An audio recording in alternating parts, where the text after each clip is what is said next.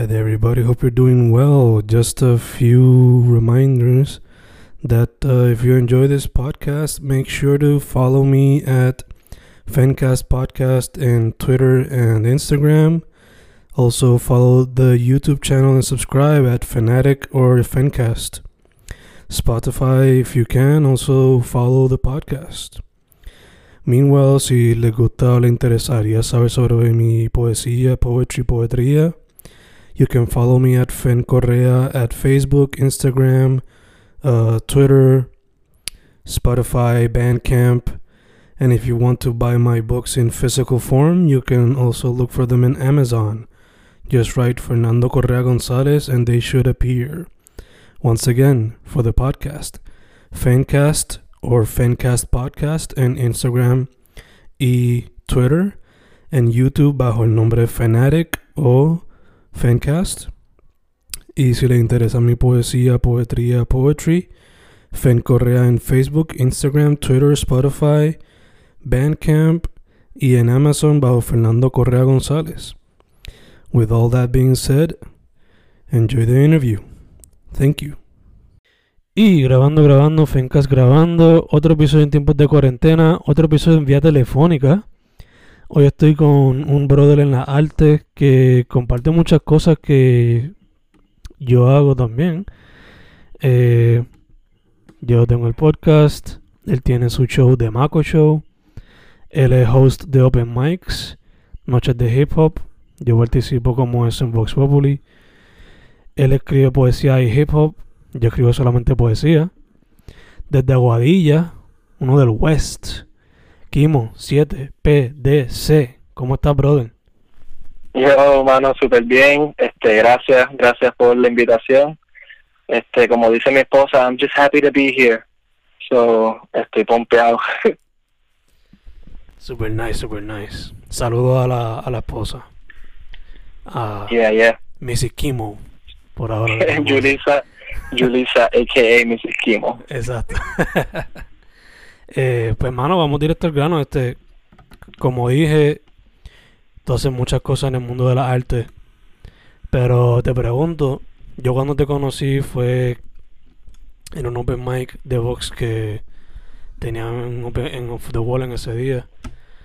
Eh, y creo que leíste poesía, pero yo sé que también haces hip hop. So te pregunto cómo llegaste a esos dos mundos.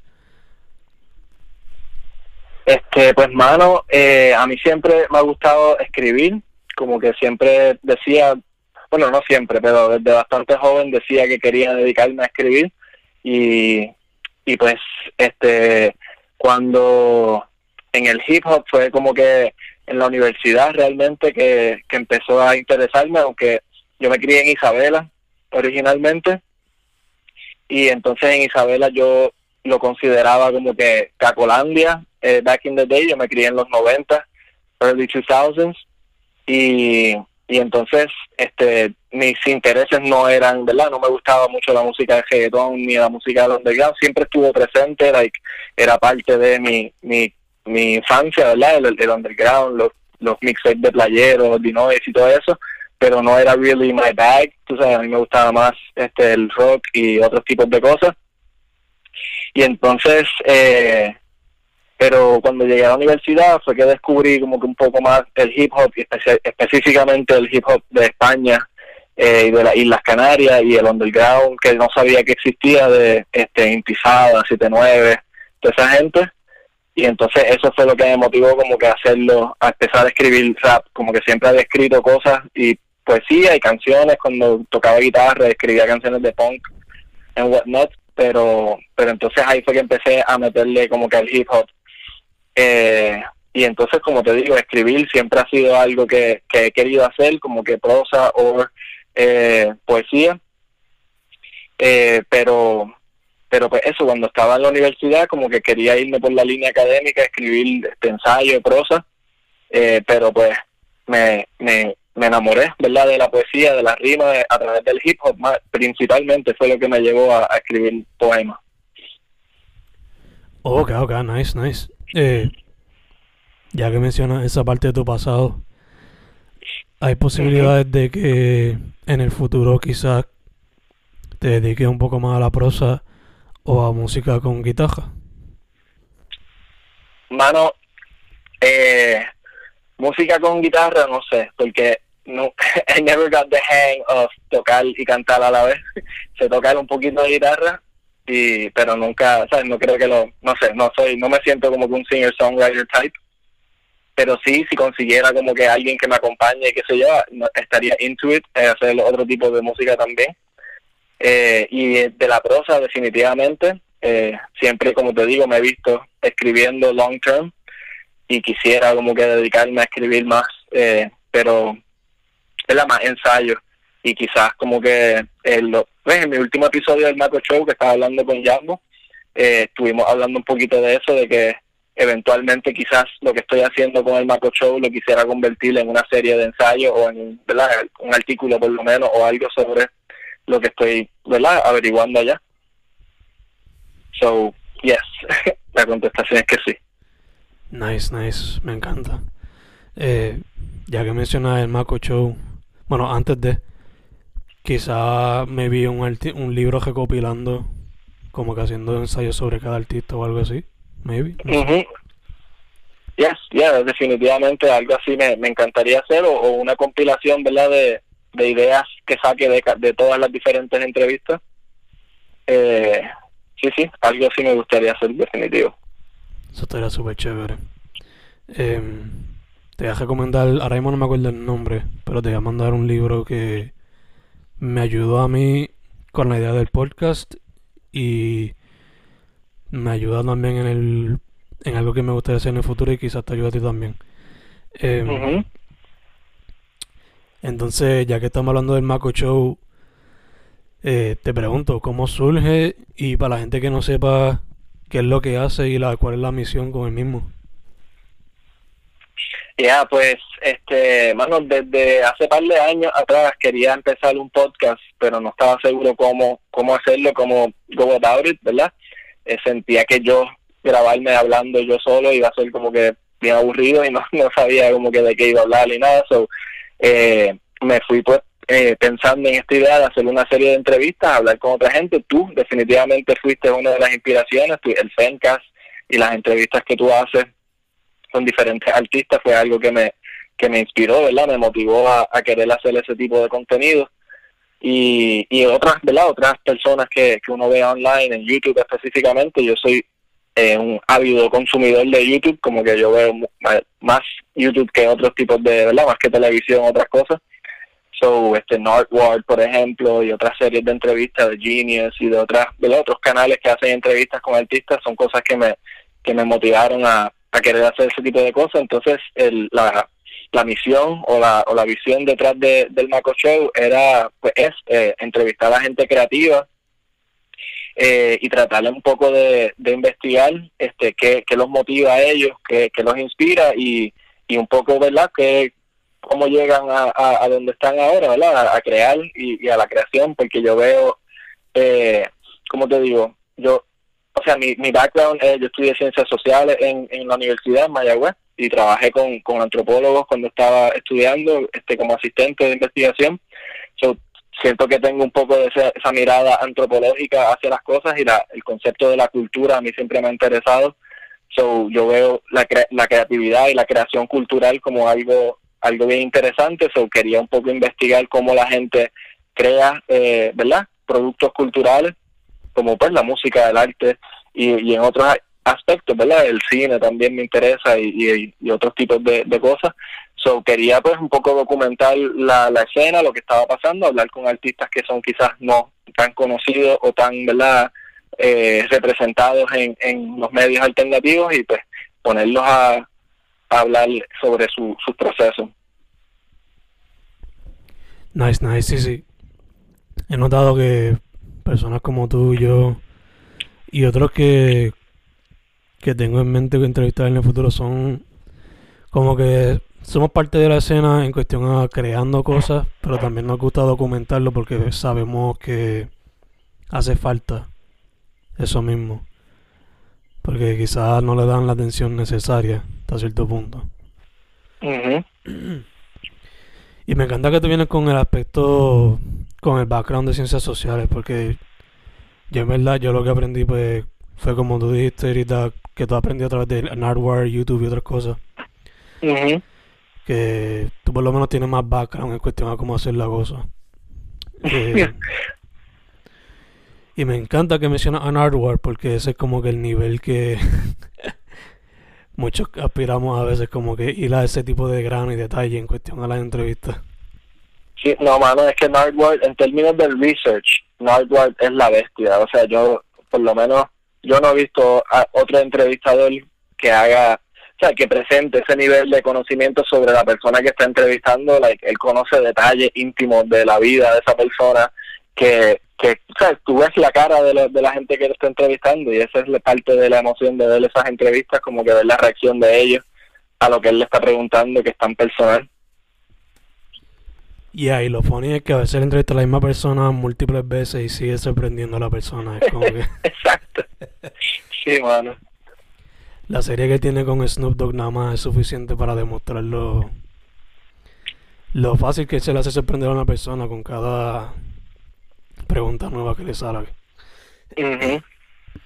eh, moviéndonos entonces un poco más a, a lo que son los open mics. Eh, Los tuyos mayormente son enfocados en hip hop, pero también tienen el. Tú le incluyes también el aspecto de tener arte en vivo, que por lo menos que yo me acuerdo ahora, mayormente era Moon One, Miguel Valga. sí, que, El que lo participaba, lo hacía. So, te pregunto cómo surgió ese proyectito y, y pues sé que ahora se ha afectado por la cuarentena, pero cómo estaba fluyendo. Mano, pues el, el proyecto surge, o sea, porque yo soy fanático de, de, los open mics, como que siento que, pues igual lo que estabas hablando ahorita, de que, que vemos esa necesidad quizás en la escena, como que de, de crear oportunidades para otros artistas, y entonces yo eh, mi, mi maestría, yo estudié en Viejo San Juan, en el Centro de Estudios Avanzados, y entonces cuando estaba allá en San Juan, eh, una de las cosas que más, de, las pocas cosas que hacía para janguear, pues yo no jangueaba realmente mucho allá, pero íbamos a, y tenía un pana que iba conmigo a los open mics que hacían en la respuesta. Y, y entonces eso, y también cuando en la respuesta otras noches, no, no la misma noche de los open mics, pero ellos hacían también noches de arte en vivo, donde tenían tres, cuatro artistas pintando este en vivo. Y entonces esos dos conceptos siempre me, me, se me quedaron ¿verdad? en la mente. Cuando volví para el oeste, cuando empecé a trabajar este en Aguadilla, eh, estaba en, en, pues, en lugares en Aguadilla donde hacían open mics de poesía. Eh, Macoyo, el de los petardos, que me imagino que lo conocen, eh, tenía una noche de poesía que era poesía visca en el Beer Box en Aguadilla. Y entonces, este, en ese momento, McCoy estaba trabajando con la gente del Beer Box, creo que él era part owner o algo del Beer Box en ese momento. Y entonces él me, motivó, me dijo, mano, quiero hacerle una noche de, hip hop, como que quieres hostearlo, qué sé yo. Y entonces yo cogí esa iniciativa y lo convertí en lo que se, ¿verdad? Lo que se convirtió en Urbana Expresión, invitando a Mune entonces, porque Mune eh, igual lo conocía de la escena de allí en Aguadilla, jangueábamos en los mismos sitios y nos, veíamos frecuentemente. Sabía que él pintaba, o sea, me gustaba mucho el arte de él. So lo, lo invité y le dije, mano, pues vente tú a pintar en vivo, así no me siento yo tan weird siendo yo, ¿sabes? Si, si nadie quiere participar del Open Mic y estoy yo ahí haciendo poesía solo, pues que por lo menos haya otra cosa pasando a la misma vez. Y entonces esa era la idea de tener arte en vivo y el Open Mic corriendo a la misma vez y después nada fue fue fue bastante exitoso tuvimos un run de cuatro o cinco años eh, donde tuvimos verdad no era no era no, consistente no era todas las semanas ni todos los meses pero cada par de meses no, nos invitaban a diferentes sitios. En Aguadilla este fuimos a Aguada y llegamos a hacer uno en en Mayagüez. Sí dos en Mayagüez creo. Eh, So, pero nada, estuvimos, como te dije, cuatro o cinco años, eso fue como desde el 2014-2015 hasta el 2019. Y entonces, este, desde antes de la pandemia, como que no habíamos volvido a, a, coger como que mucho, pues no nos habían eh, buqueado en, más sitios, eh, pero pues obviamente después de que empezó la pandemia, pues dejé de buscar, de, de averiguar como que de buscar sitios donde hacerlo, obviamente. Eh, pero, pero sí, este, no sé, me envolví hablando. no sé si contesté la pregunta ya. No sé, sí. Eh, sería un proyecto que, pues, dependiendo cómo se resuelva esta cuestión, sería un proyecto que te gustaría seguir haciéndolo. Ah, sí, definitivo, sí, cuando, cuando, ¿verdad? Si se, si se vuelven a abrir los negocios al nivel que se puede hacer ese tipo de eventos, pues ya, definitivamente. Nice, nice, nice. Este, mano, ahorita mencionamos que, pues, por lo menos yo no sabía que tú le metías a la prosa, pero pues ahora lo descubrí. Prosa, poesía, hip hop. Eh, ¿Hay algún otro, digo, también podcasting? Eh, ¿Hay algún otro medio que quizás te gustaría explorar pero no has tenido la oportunidad? Eh, mano, eh, sí, el, así que me brincó a la mente cuando hiciste la pregunta, el cine. Es algo que siempre me ha interesado, pero no nunca he logrado hacer, como que, o sea, he hecho algunos videitos en, en YouTube, pero no, no, not serious cine, like quisiera hacer, sea, siempre he tenido muchas ideas eh, de documentales y o eh, hasta de películas, cortometrajes, como que siempre tengo estas ideas, lo que pasa es que yo soy como que un idea person y no soy un follow through person, como que tengo muchas ideas de cosas que quiero hacer, pero nunca, no, o sea, no nunca, pero muchas veces no las concreto. Eh, so, so me ha pasado con eso, pero sí, definitivamente es algo que, que quisiera explorar. Nice, me encanta. Otra similitud que compartimos entonces. mhm mhm Yo estoy como que, ya que estamos en cuarentena, maybe, maybe I should take advantage of this. Pero a mí me gusta estar behind the camera y not in front of it, y ese es el problema. Sí. Pero pues, tendré que soltar el miedo algún momento. Este, sí. eh, bueno, entonces en cuestión a... Mencionaste ahorita este 79 y otros. ¿Qué otras influencias e inspiraciones has tenido? Quizás desde aquel entonces hasta el día de hoy. Este, mano, pues, como te dije, la, lo, el spark, yo diría, me lo dio este, la escena de, de España, del rap, como que el hip hop en España, eh, particularmente este, los violadores del verso, KCO, Lírico, Hate y R de Rumba.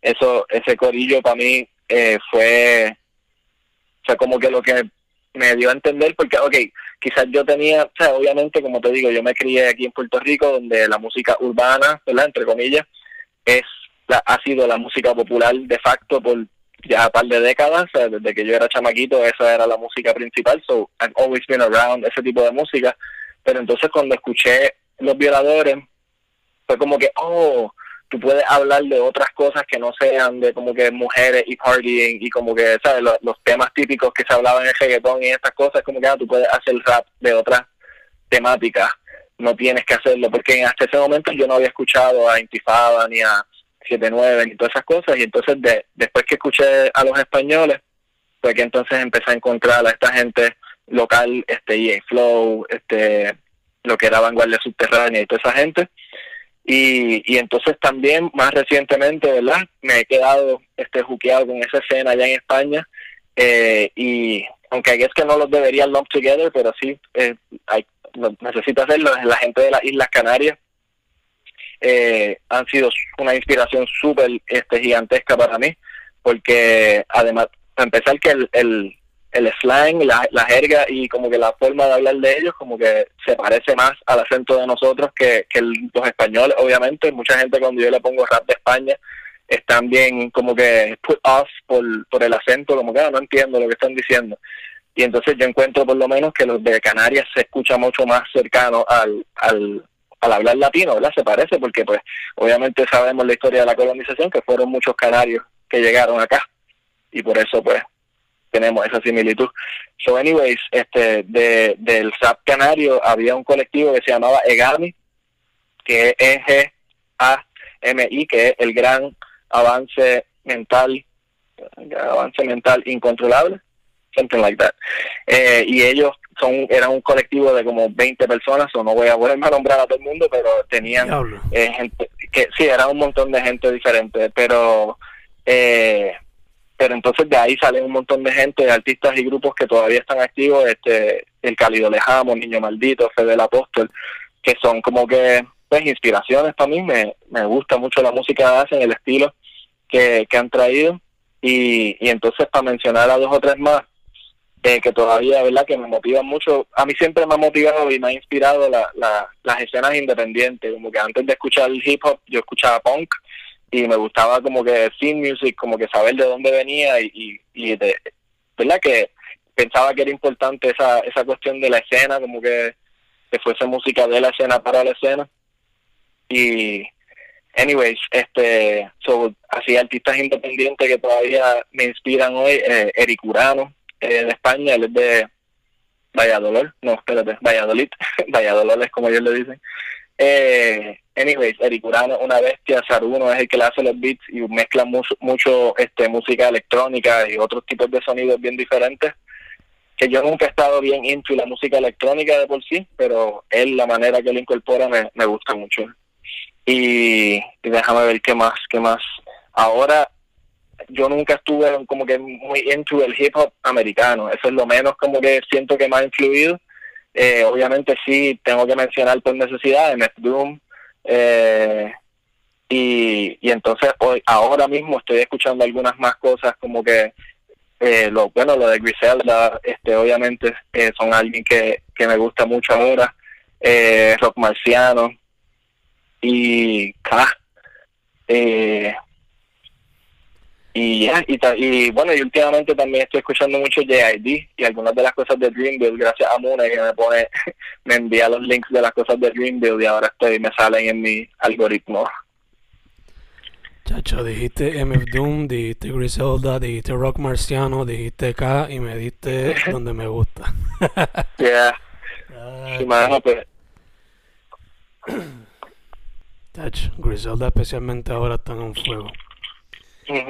Pero toda esa gente que mencionaste de España y las Islas Canarias me suena bien interesante. Me encanta que un colectivo de 20 este salieron un montón de cosas más, igual que el Wu-Tang, un chojete de grupo. Sí, mano, a Wu-Tang es otra cosa que, aunque no, o sea, en su momento yo no lo escuchaba, pero after the fact sí, este, especialmente just el ethos, tú sabes, la, la idea de Wu-Tang me, me tripeaba que fueran tantos y que después ellos mismos hayan planificado el, el que iban a firmar como grupo, pero después cada uno iba a firmar sus propios contratos aparte para poder tener sus solo careers, como que ellos tuviesen esa visión, que es algo que yo, ¿sabes? estudié en ese momento cuando yo estaba empezando a, pensar en ese tipo de cosas, aunque obviamente yo no estoy ni cerca de estar filmado ni nada por el estilo, pero uno lo piensa, ¿verdad? Se lo imagina. Y ahí, y lo estudia, por supuesto. O sea, yo no sé si tú lo estás haciendo, pero yo, además de que me encanta su música, yo estudio Griselda y todo lo que hacen en cuestión a al arte que hacen, a las redes, a lo que están haciendo en el background en cuestión a negocios. O sea, se puede aprender de muchos sitios, por ponerlo así. Ya, definitivo. Eh, bueno, moviéndonos ahora un poco más para el proceso creativo, este, eh, por lo general, ahí te viene primero la letra y después el beat, o necesitas primero el beat y después la letra.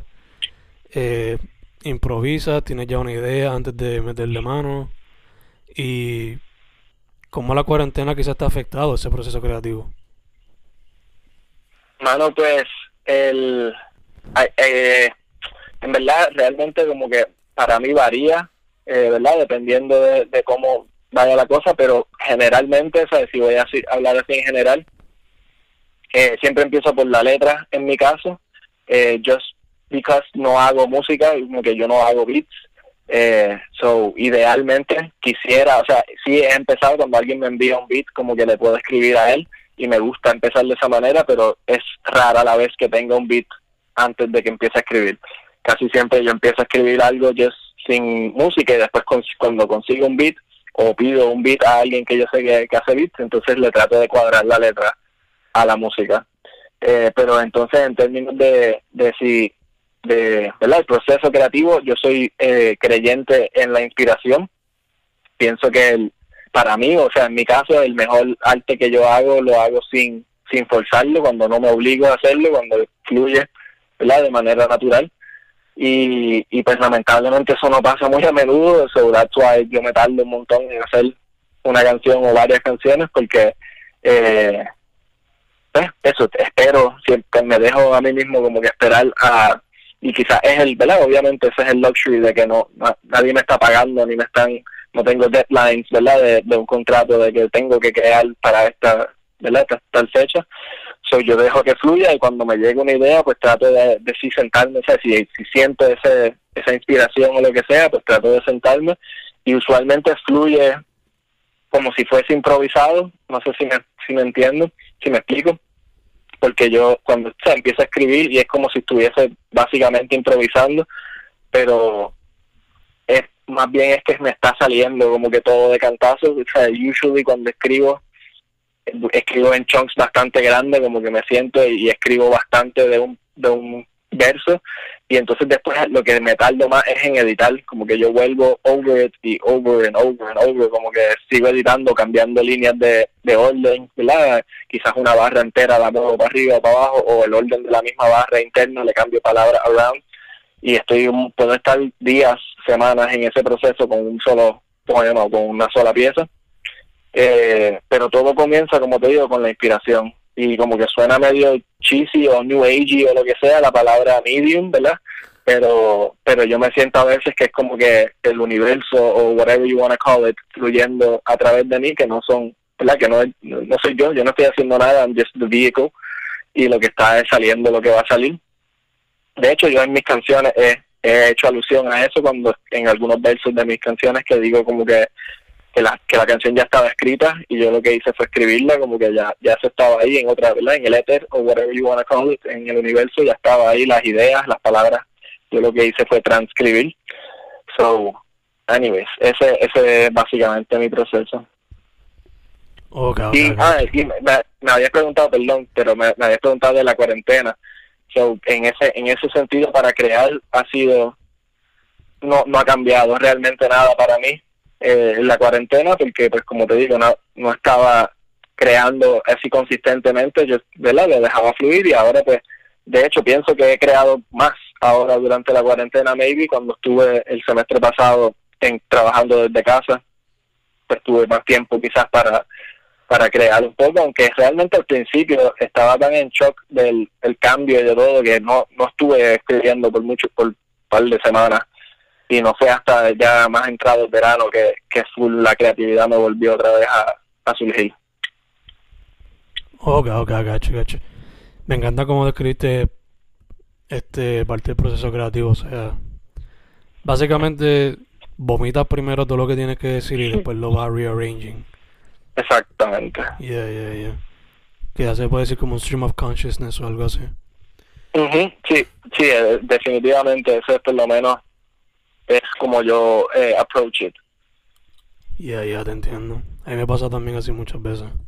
Eh, es así, yo no me paso tanto tiempo editándolo porque a veces me gusta dejarlo como salió la primera vez. Por cuestión de. I guess capture the moment, si se puede decir. Pero ya te entiendo. A veces hay que pulir ciertas cosas. Eh, yeah. Entonces, ya tú, como me dijiste, llevas bastante, llevas un tiempito ya siendo parte de la escena, siendo partícipe o documentándola. Eh, te pregunto, ¿cómo, ¿cómo la ves desde cuando empezaste al día de hoy y qué tú crees que quizás le haría falta para que siga creciendo o fluyendo? Mano, eh, eh, como te digo, pues yo la veo como de antes de la cuarentena, porque obviamente la cuarentena y el lockdown, ¿verdad? Y el, obviamente los negocios están cerrados, ha sido un constraint bien grande a, la escena, eh, por lo menos al, a la escena en la que yo participaba de los open mics y de los pequeños shows y ese tipo de cosas. Eh, pero en general, antes de la cuarentena, yo veía la, la escena más robusta, ¿verdad? Más llena de vida y de gente y de actividad que cuando yo empecé a, hacer cosas, a hacer urbana expresión, ¿verdad? Mi, show de open mic y, y esas cosas como que ahora la, la veía mucho más activa, hay mucha más gente participando y haciendo cosas y quizás es que yo me adentré más en la escena y descubrí más cosas que estaban pasando, que quizás estaban pasando ya anyway, si yo solamente no, no sabía about it, ¿verdad? pero pero por lo menos así se veía para mí. Y entonces lo que le lo que le hace falta, en mi opinión, again, voy a sonar bien clichentoso, dándolo, o sea, en mi mente me escucho bien clichentoso diciéndolo, pero es, colaboración, como que el, el más, eh, ¿cómo te digo? Sí, colaboración es la palabra, como que yo pienso, y, y quizás estoy equivocado, porque uno ve las escenas desde afuera y piensa que se ven de una manera, quizás uno las idealiza y, y no son así internamente, pero pues yo veo la escena de España y, y, también tiene que ver con España y su historia, ¿verdad? Y su, su tradición, por ejemplo, España tiene una tradición bien fuerte de, de los fanzines, de, la, de las revistas independientes y revistas como que de las escenas, de diferentes escenas, y eso desde los tiempos de la, de la guerra civil española y cosas, yo he escuchado historias de, revistas y pequeñas publicaciones que existían, So, eso es algo que allá eh, lo veo como que muchas diferentes eh, revistas de hip hop, por ejemplo, y, y entonces veo mucho más eh, eh, eso, como que diferentes shows de brutales, de diferentes artistas haciendo un show eh, juntos o, festivales y ese tipo de cosas, que siento que aquí no se da tanto más por, por pues que todo el mundo está como que más buscando el protagonismo y todo el mundo quiere ser la estrella o y no todo el mundo, again, como que yo sé que hay gente que, que no piensa así, pero pues uno ve como que mucha gente tratando de jalar para su lado y no ves como que esa esa cohesión de, de la escena como tal, tratando de echar para adelante como grupo, como escena. So, pienso que, que eso es lo que hace falta. Again, yo sé que hay gente haciendo ese tipo de cosas. Tú, por ejemplo, que yo sé que, que estás trabajando para unir a la escena en ese sentido. O, ¿verdad? No sé, por lo menos yo lo veo así. Eh, pero eso, eso es lo que yo diría que, que le hace falta. Ya, ya te entiendo. Eh, Así que uno ve varias escenas que, que en algún momento pues they all like came together y quizás no o sea, quizás no triunfaron en el en la meta que tenían, pero por lo menos pusieron quizás su ciudad en the history books o algo así. O sea, eso fue lo que hicieron los los punks de DC en los 80. Y ahora pues tenemos gente que practica veganismo en la cultura popular, por ponerlo así. O son straight edge también. Eh, Mano, este Moon One o Moone, Miguel Vargas, cuando hablé con él no hace mucho, dijo que tú y él están haciendo cositas. Solo te pregunto, ¿qué tienen nuevo en cuestión a proyectos? Mano, pues, este, pues sí, pues es lo último que, que salió. De hecho, escuché la entrevista tuya con, con Moonen y, mencionó la, la canción que habíamos hecho junto con Carlos Mario. Y, y entonces eso salió hace hace una semana, si no me equivoco, el viernes, hace dos viernes atrás, eh, que se llama Un amor para los ancestros, para mis ancestros. Eh, y entonces eso la solté por, por YouTube, salió en mi canal de YouTube, que es número 7 de las letras PDC. Eh, y entonces eh, esas, eso fue lo último, último que sacamos. Anterior a eso había estado sacando canciones eh, sueltas en forma de video, algunos, mayormente por mi canal de YouTube, este también algunas canciones en mi SoundCloud que había grabado antes de que hubiera el lockdown, antes de que empezara la pandemia, en febrero, marzo eh, que se llamaban, o sea, eran como que estaba compilándolas en este proyecto que se iba a llamar Ideas Sueltas y la idea era grabar más de cuatro canciones, pero pues lo que logramos grabar y soltar fueron esas cuatro. Y, entonces después de eso, como te dije, estaba sacando eh, canciones sueltas en videitos, la que te mandé para Vox Popular, eh, era una de esas canciones que es una colaboración con, con otro corillo eh, que se llama Movimiento Campesino, Tie on the Beat y, y los panas de él eh, que eso no sé cuándo vaya a salir. Este, yo le mandé, ¿verdad? Mi verso, eh, pero pero no sé lo que van, ¿verdad? Cuando cuando vaya a, salir oficialmente la canción completa. Y, y entonces, futurísticamente, eh, realmente no tengo un plan. Eh, está usually para esta fecha, en noviembre, final de año, yo como que por los últimos cinco años he como que hecho un plan de, ah, voy a sacar tanto este proyectos el, el año que viene, voy a sacar cuatro proyectos de 15 canciones cada uno y se va a llamar tal y tal y tal y esto va a ser, siempre hacía ese plan súper maquiavélico y nunca lo, lo, llegaba a completar completo, siempre hacía, terminaba haciendo un solo proyecto o ni eso.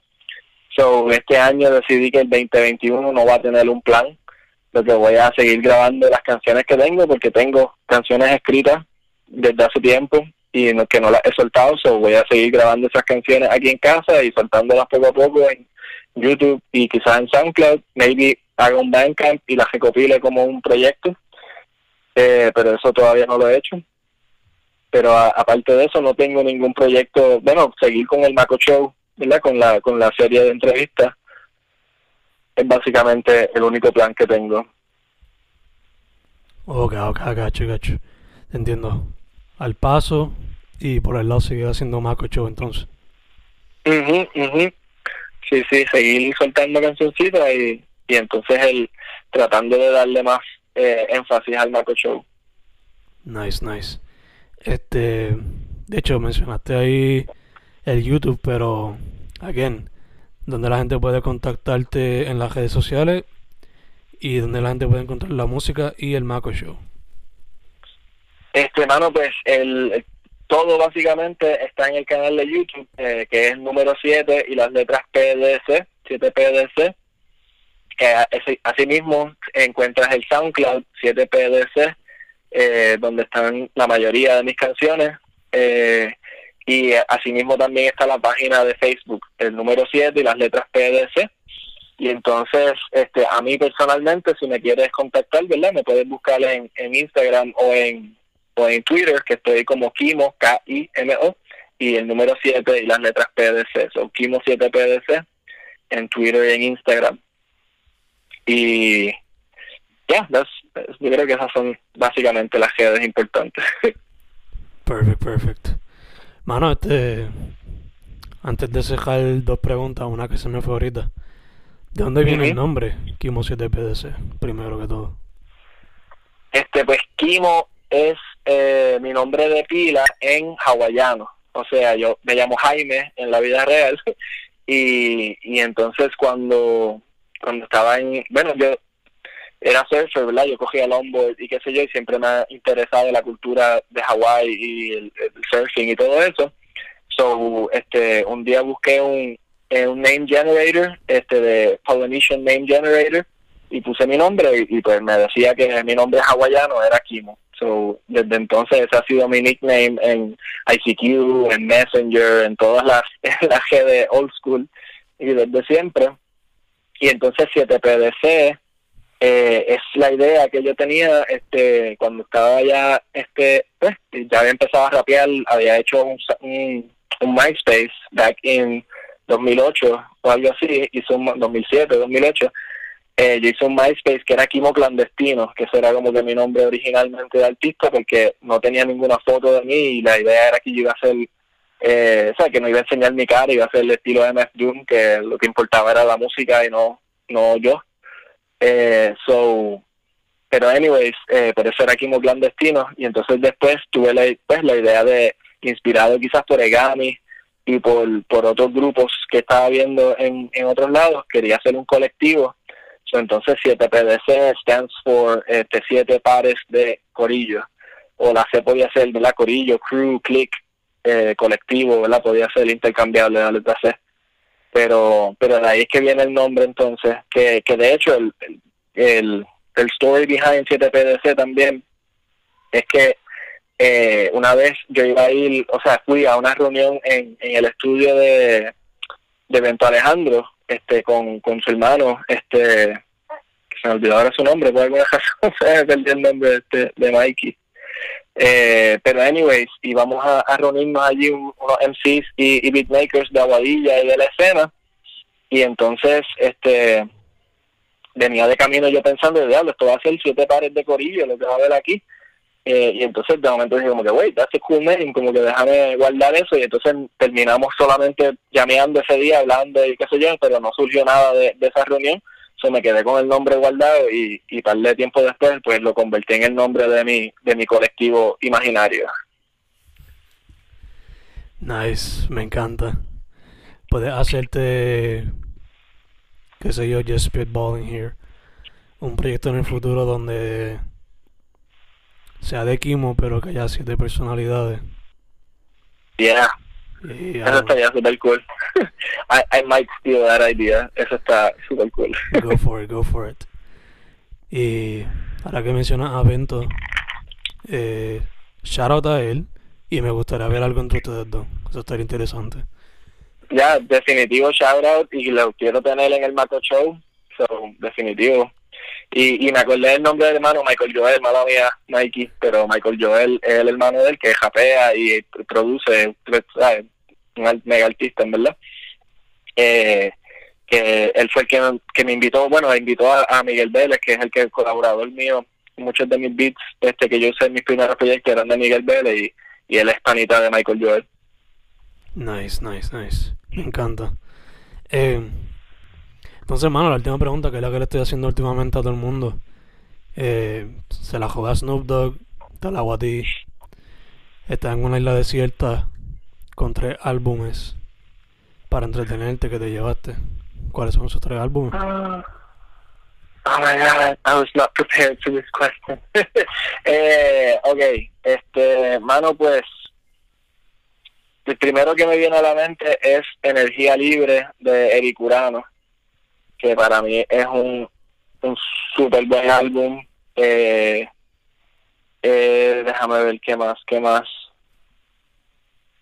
Siento que voy a hacer, bueno, todos van a ser de, de allá de España, en verdad pero pero sí este es energía libre de Eric Urano eh, donde duele inspira de Folclóricos que es el grupo de Rafael Lechowski eh, que ese álbum también es no skips está súper épico y, y entonces el otro